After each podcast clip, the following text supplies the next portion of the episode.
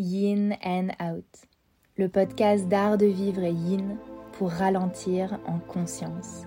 Je suis Hélène Watkins et bienvenue. Bienvenue dans ce troisième épisode. Un épisode un petit peu plus personnel. Je vais vous parler en quoi le yin yoga a changé mon enseignement.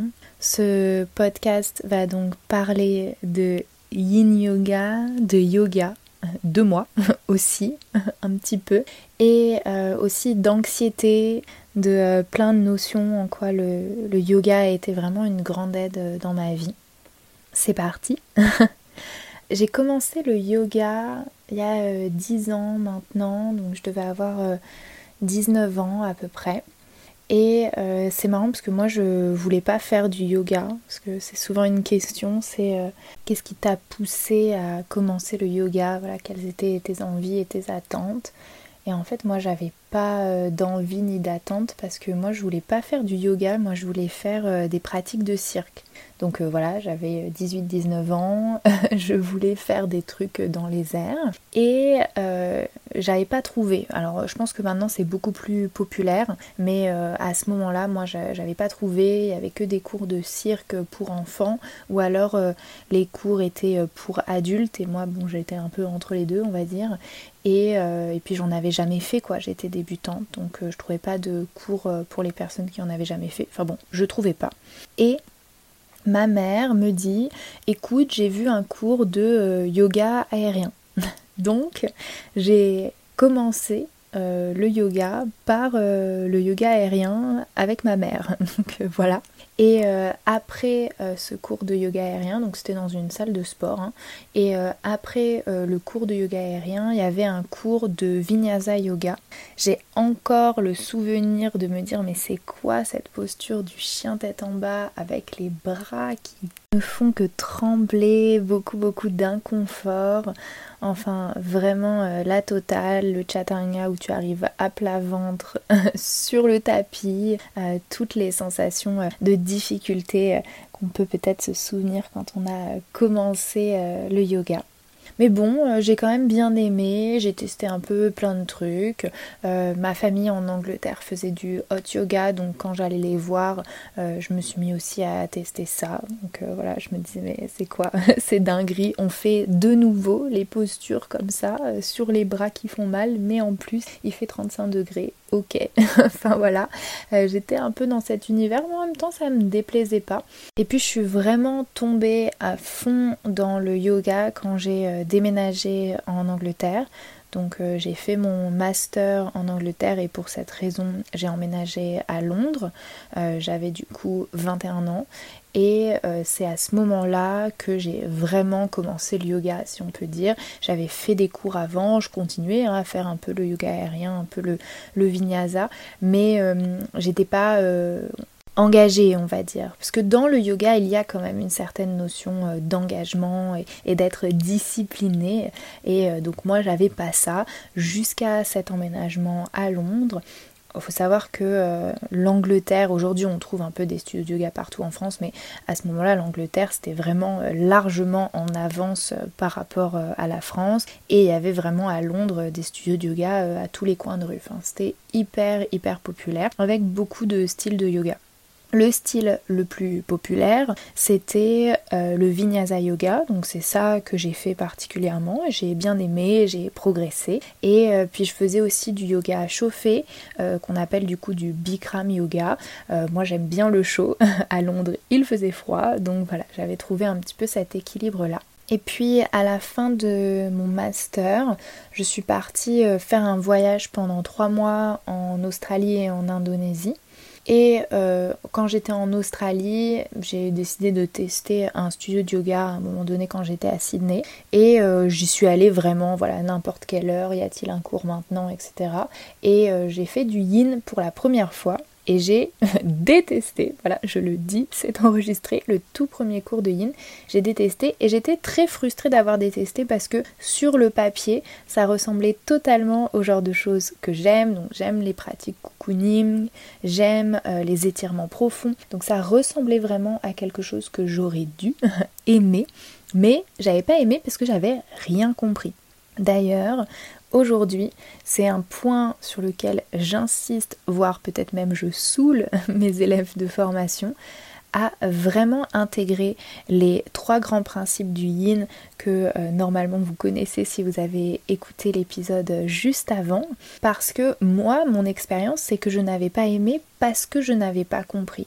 Donc je me suis retrouvée dans une pratique où certaines postures je sentais rien, d'autres postures je sentais un étirement extrême. J'étais vraiment euh, très mal accompagnée euh, dans ce cours.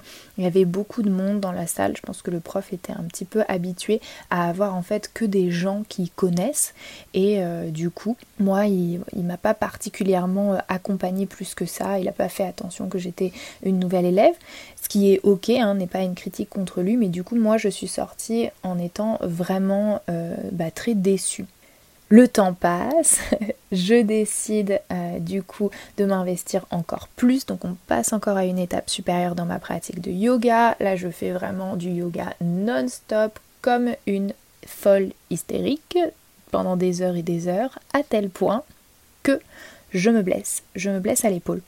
Et en même temps que je me blesse, euh, je suis dans la phase où je suis en train de chercher mon euh, teacher training de yoga. Parce que je me disais que je voulais me former au yoga. Et donc en même temps je me blesse. Et là tout change. Donc euh, ces premières minutes d'épisode, c'était que le prélude. Ça y est, on arrive dans ma vraie découverte du yin. Donc j'ai mal à l'épaule, je vais à mon studio de yoga, qui était un super studio, enfin qui est toujours un super studio à Londres, extrêmement réputé, beaucoup beaucoup de cours, donc euh, une quantité de choix incroyable, plein plein de salles de pratique, plein de choses. Et je dis, donc voilà, je me suis blessée. Et on me dit, bah, il faut que tu fasses euh, ça et ça. Donc il me donne en gros les cours euh, de yoga doux, les trucs respiration, machin. Et donc je déboule dans euh, le cours de yin yoga d'une professeure qui s'appelle Natasha Kerry et qui est vraiment la professeure qui a changé commencer en tout cas ce changement de ma vie, de mon enseignement. Je lui dois beaucoup à cette personne, elle le sait pas, mais euh, vraiment elle a été une des rencontres euh, les plus impactantes dans ma vie parce que elle m'a fait tomber en amour avec le yin et j'étais dans une phase de ma vie où je savais pas forcément ce que je voulais faire. J'étais un peu perdue. Faut savoir que moi, avant le yoga, euh, je faisais du théâtre et j'avais toujours voulu être actrice et euh, j'avais toujours voulu euh, faire aussi du spectacle vivant, donc faire de la création de spectacles, organiser des festivals, enfin bon n'importe quoi qui est autour de cette dimension du théâtre dans les aspects aussi bien de l'acting que aussi euh, de la programmation et de la création artistique. Et en fait, j'avançais dans ces étapes de ma vie en étant de plus en plus stressée. Et du coup, je comprenais pas, je me disais, bah, en fait, je devrais être heureuse, ça y est, j'ai atteint des, des, paliers dans ma vie, j'ai fait les choses euh, que je pensais qui me rendraient heureuse, et ce n'est pas le cas. Et là, ça a été euh, un moment donc euh, très difficile pour moi. Je l'ai vécu vraiment comme euh, une rupture de me dire que j'allais abandonner le théâtre d'une certaine façon. Ça s'est fait progressivement et aujourd'hui c'est sans regret. Voilà, je fais un petit spoiler, mais aujourd'hui c'est un choix qui m'a permis de trouver beaucoup plus d'harmonie dans ma vie. Mais du coup, cette phase de grande anxiété. J'étais vraiment euh, très très mal. J'ai toujours été une personne relativement anxieuse et je pense que si je n'avais pas rencontré le yin, je serais toujours une personne très très anxieuse. Ça me donne vraiment beaucoup de soutien dans ma vie. Et il s'avère que cette personne, Natacha Kerry, elle parlait pas énormément dans ses cours. Et donc elle m'a donné vraiment le temps de réfléchir à plein de choses et de digérer plein de choses. Ces moments, je les prenais pas en dehors des cours de yin. Ces moments dans les postures que je prenais à réfléchir, à voir comment je me sentais, à observer, eh bien ils n'existaient pas dans les autres espaces de ma vie. Non pas forcément parce que j'avais pas le temps, mais juste parce que je choisissais pas de le faire ou je savais pas comment le faire, j'étais pas dans les bonnes conditions, pas bien accompagnée.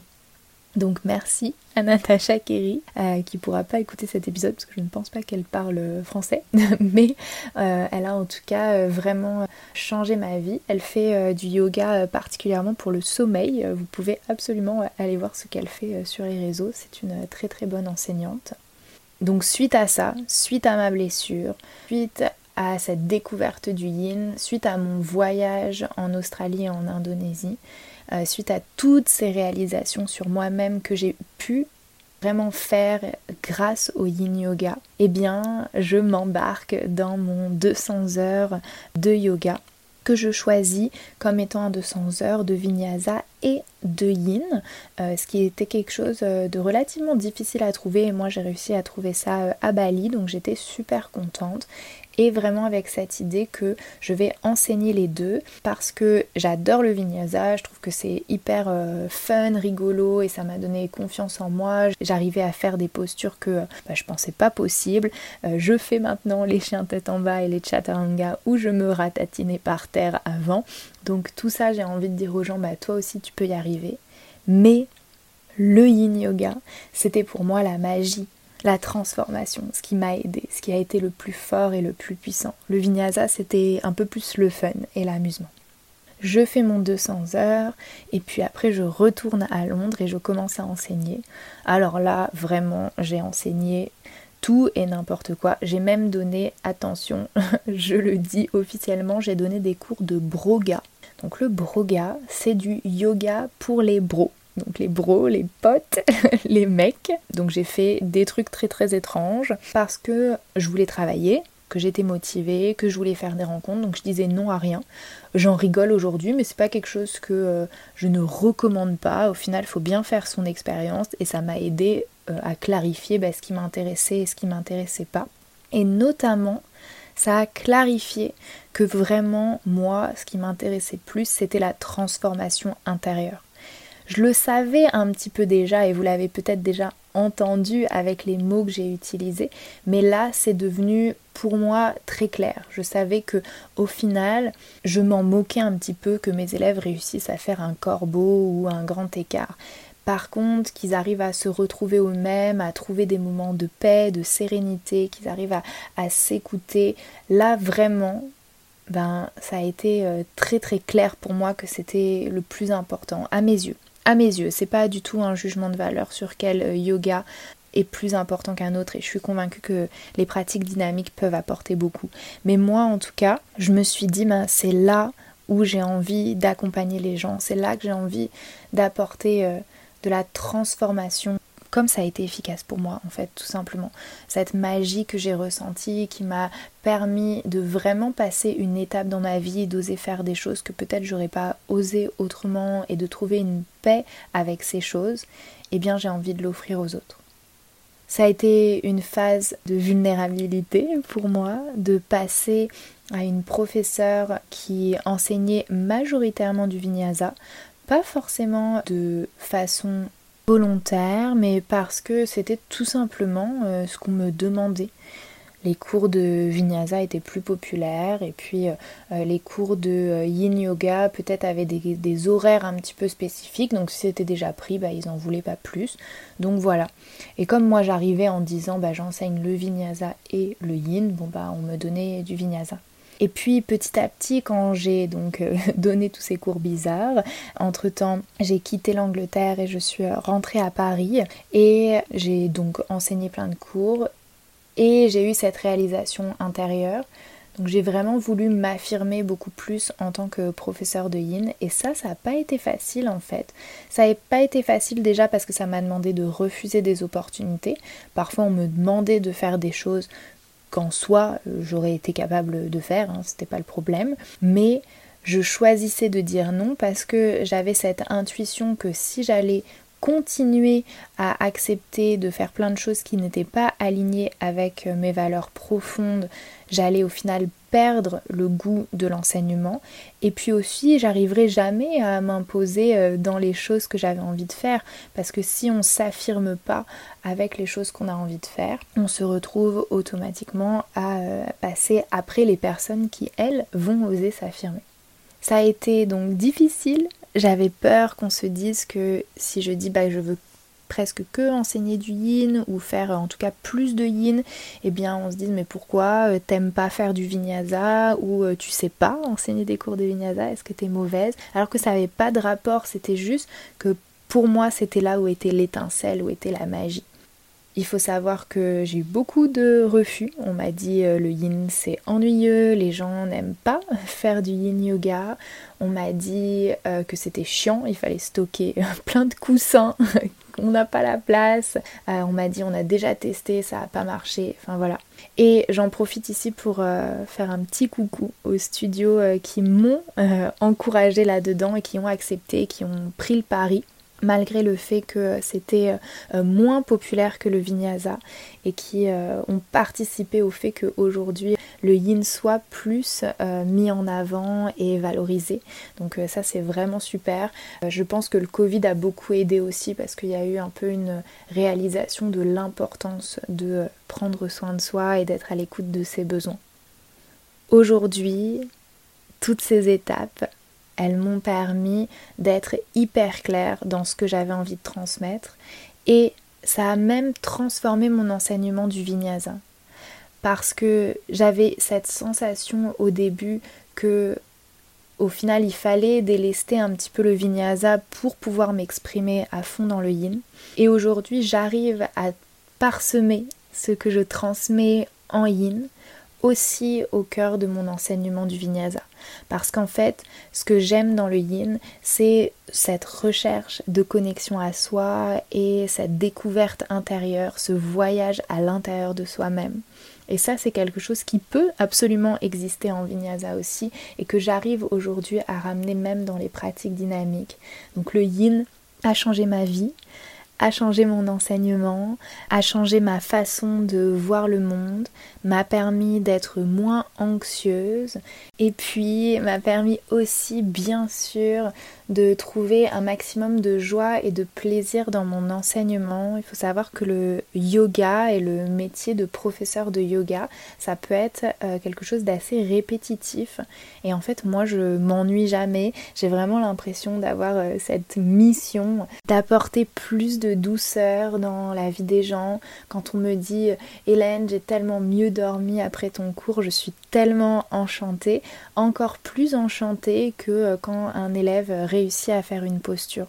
Au final, je réalise aujourd'hui que euh, tout l'aspect physique, pour moi, est euh, presque superficiel et que ce que j'aime dans le yoga, c'est vraiment cette transformation intérieure. Et le yin m'a permis de remarquer ça et m'a permis ensuite de le voir dans plein d'autres aspects de ma vie. M'a permis d'intégrer la médecine chinoise, m'a permis de trouver moins de stress et moins d'anxiété dans ma vie grâce au fait d'être plus à l'écoute et d'autoriser ces moments de pause, de retour vers soi et d'analyse. Alors bien sûr dans cet épisode j'ai raconté mon histoire, mais je voudrais terminer avec des conseils pour les personnes qui sont professeurs de yoga et qui peut-être ne savent pas forcément dans quelle direction ils veulent aller ou qui n'osent pas. Mon premier conseil, c'est de tester. C'est normal de pas forcément savoir instantanément. Moi, je me rappelle, on m'avait posé ces questions dans mon 200 heures de yoga, quel type d'enseignant je voulais être, et j'avais donné des réponses qui me semblaient être des réponses, euh, voilà, qui me correspondaient à peu près. Mais au final, j'en savais rien, ce qui est absolument normal vu que j'avais pas expérimenté. Donc j'avais une idée des choses que j'aimais et que j'aimais pas, mais foncièrement, euh, qui est-ce que moi j'avais envie d'être, qu'est-ce que j'avais envie d'incarner, qu'est-ce que j'avais envie de transmettre dans mon enseignement, je pouvais pas le savoir parce que je l'avais pas réellement testé. Donc, premier conseil, tester, expérimenter, donner les cours de broga ou de n'importe quoi bizarre qu'on vous propose jusqu'à que vous arriviez à trouver ce qui marche pour vous et soyez vraiment à l'écoute. Prenez un petit check-up avec vous-même à la fin des cours, comment vous vous êtes senti. Et ce ressenti, sur quoi il est basé? Est-ce que vous êtes plutôt quelqu'un qui aime donner des cours en small group? Est-ce que vous aimez donner des cours devant beaucoup de monde? Enfin voilà, plein de choses qui peuvent vous permettre de vous orienter et de trouver un maximum de plaisir dans votre transmission. Après, le deuxième conseil que je vais donner, c'est celui d'oser vous affirmer pour les choses qui vous plaisent. Moi, quand je suis passée de Hélène, la prof de yoga qui enseigne du vinyasa et du yin, à Hélène, spécialiste du yin yoga, ça a été un moment pour moi hyper difficile parce que j'avais vraiment l'impression que je disais à une partie de moi qu'elle était mauvaise, qu'elle était nulle. Alors que c'est faux, ça a été une façon pour moi de justement célébrer et de montrer au grand jour à tout le monde qu'est-ce que j'avais profondément envie d'incarner et de transmettre dans mon enseignement. Donc si vous, vous l'avez trouvé ça, alors osez le dire, osez le crier à plein poumon. Parce que c'est ça qui va faire que vos cours seront uniques, c'est ça qui va faire que l'expérience avec vous va être vraiment particulière et singulière, parce que vous allez oser briller pour vous-même. Plus est, en l'affirmant, vous allez aussi avoir des personnes qui viennent dans vos cours en connaissance de cause et vous allez pouvoir vous sentir d'autant plus libre de parler des sujets qui vous intéressent. Je vous donne un exemple, l'exemple de mon amie Eva, peut-être qu'elle écoutera ce podcast, qu'elle sera amusée d'entendre son nom. Eva, elle est prof de yoga et astrologue, elle est passionnée d'astrologie et elle, elle a affirmé que son yoga c'était de l'astro-yoga. Ça veut dire que quand elle donne un cours, elle n'a pas à s'excuser de parler d'astrologie. C'est ce qui la passionne, c'est ce qui la transcende et c'est ce qu'elle aime partager et donc elle l'affirme haut et fort et ainsi elle attire les personnes qui sont aussi intéressées par ça et donc elle n'a pas à se cacher derrière quelque chose pour convenir. Elle peut juste briller pour tout ce qu'elle aime offrir et ainsi ce qu'elle donne est encore meilleur parce qu'elle elle est super heureuse de le partager et les gens qui viennent sont hyper contents de le recevoir parce que ça a été affirmé pleinement, ils savent dans quoi ils arrivent et donc ils viennent en étant des personnes convaincues et attirées par tout ça.